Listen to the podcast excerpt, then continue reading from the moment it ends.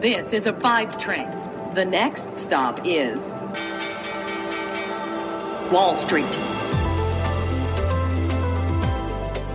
Hallo zu euch nach Deutschland und herzlich willkommen zu Wall Street Daily, dem unabhängigen Podcast für Investoren. Ich bin Sophie Schimanski und los geht's mit dem US-Handelsmorgen hier an der Wall Street. Der S&P 500 hat sich am Mittwochmorgen kaum verändert. Die großen Barometer haben sich von ihren Rekorden in der vorherigen Sitzung ganz leicht zurückgezogen. Die Anleger verarbeiten natürlich eine ganze Reihe von Unternehmensergebnissen, während sie auch noch auf ein wichtiges politisches Update der Notenbank warten. Wir gucken heute natürlich auf all das insgesamt. Gucken wir mal kurz auf die Boeing-Aktien. Wir sprechen heute auch über die Boeing-Aktie. Die steigt aktuell um etwa 6%, nachdem der Hersteller dank einer Erholung der Flugzeugauslieferung seinen ersten Gewinn seit dem dritten Quartal 2019 erzielt hat.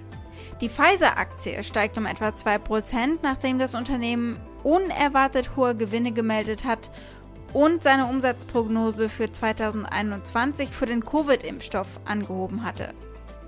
Die Anleger verdauen hier also eine Vielzahl von Quartalsergebnissen, gerade vor allem von den Megacap-Tech-Namen. Äh, da schauen wir auch drauf. Die Google-Mutter Alphabet stieg vorbörslich schon um mehr als 4%.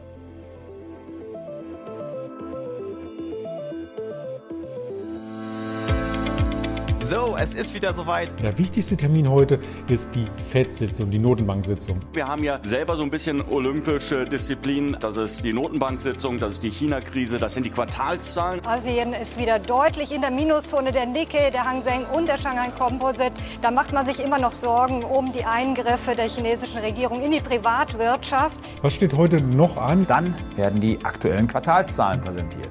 Moderner Dreikampf könnte man das Ganze nennen.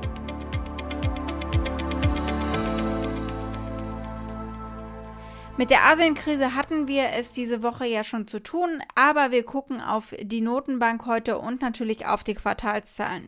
Unsere Themen heute ganz konkret. Wir gucken darauf, was Jerome Powell später in der Pressekonferenz äh, zur Notenbanksitzung sagen könnte.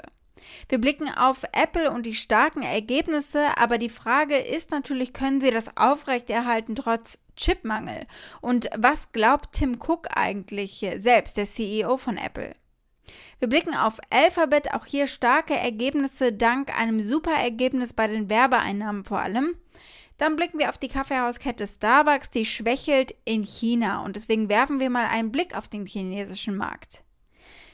Die Aktie von Boeing erholt sich, weil sich das Unternehmen erholt. Die Aktie des Tages ist die der Fastfood-Kette McDonald's. Die ist besonders aktiv, nachdem es auch hier äh, Quartalsergebnisse gegeben hat. Was meint ihr, was war der beliebteste Burger?